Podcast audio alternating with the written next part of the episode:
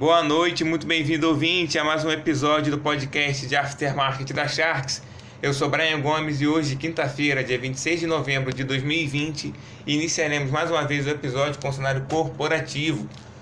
O índice Ibovespa fechou com uma fraca alta de 0,09%, mantendo o patamar dos 110 mil pontos, com um volume negociado aproximado de 19,9 bilhões de reais e tendo uma quantidade de negócios aproximada de 2,9 milhões. A maior alta do dia vai para Suzano. O papel teve alta de 5,68% após as perspectivas positivas em relação aos preços da celulose. Na semana anterior, o Credit Suisse já havia classificado o papel como recomendação aos perform. A maior baixa do dia vai para o grupo Notre Dame. O papel teve uma baixa de 2,58% e caiu sem um motivo claro. Porém, como fato relevante, a empresa anunciou que adquiriu o Hospital do Coração de Londrina por 170 milhões de reais no dia de ontem.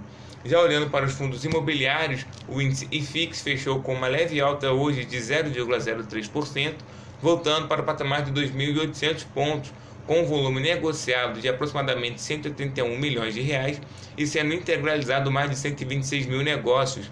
A maior alta do dia vai para a BTLG 11, que teve uma alta de 1,61%.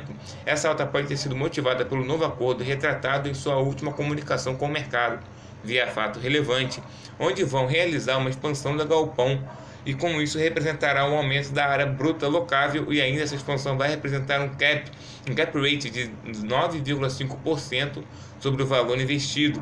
Após a conclusão das obras, eles esperam um impacto positivo nas receitas.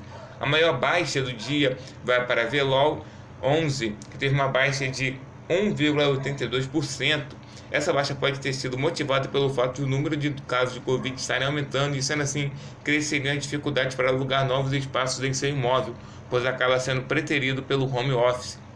Já olhando para o mercado, o mercado tem, tem novamente dia de alta, apesar da menor liquidez em razão do feriado nos Estados Unidos.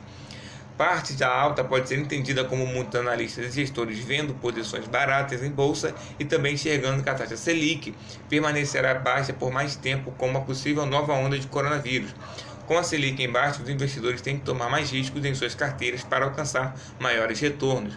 Vale lembrar que ontem foi divulgado um superávit na conta corrente de 1,47 bilhão de dólares em outubro, o que é muito positivo para o país.